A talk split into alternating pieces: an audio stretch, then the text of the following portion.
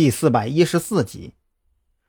不会错的，语言可以骗人，动作也可以骗人，可是眼睛骗不了人。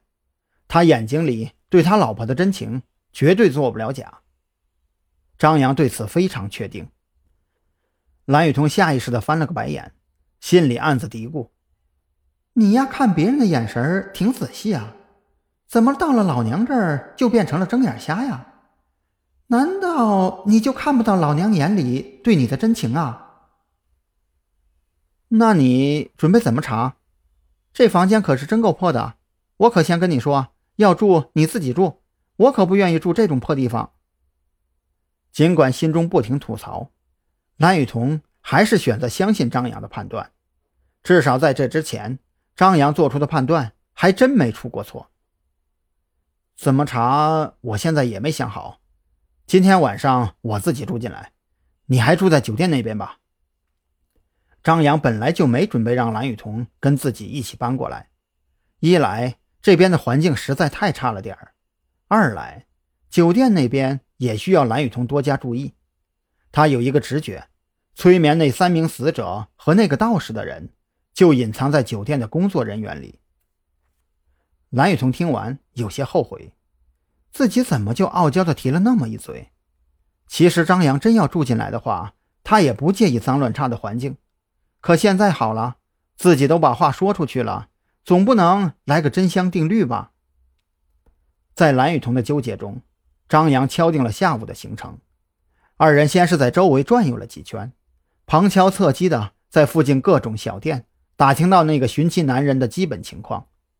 正如那男人自己所说的那样，他是昨天一早就开始在周围晃悠，死缠烂打的在附近各个店铺放下寻人启事，还在周围的街道上到处粘贴。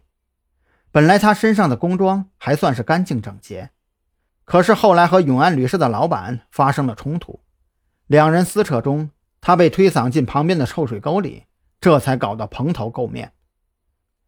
张扬还根据男人工装上标注的公司名字，找到了一家纺织厂，但是苦于不知道男人的名字，张扬没有贸然进场问询。至此，从男人口中得知的消息可信度倍增。张扬觉得下一步需要考虑的问题，只剩下怎么从永安旅社找到男人妻子的线索。从而顺藤摸瓜找到彭璇和彭娟的下落。下午五点半左右，天色已经开始擦黑。张扬没有继续在周围晃荡，而是将蓝雨桐送回酒店之后，独自返回了永安旅社。当张扬回到旅社的时候，永安旅社一楼已经摆上了牌局，包括老板在内，一共四个人正玩得起劲，吆喝声、甩牌声，闹腾的三楼都能听到。回到房间后，张扬烧了壶开水，冲了杯咖啡。今晚他并不准备睡觉。如果那个男人的老婆失踪真的跟旅社老板有关系，那么说不定晚上能听到些什么动静。喝过咖啡之后，张扬斜躺在床上玩手机，心里却忽然想到了蓝雨桐，甚至还鬼使神差的拿他跟彭璇做起了对比。不管怎么比。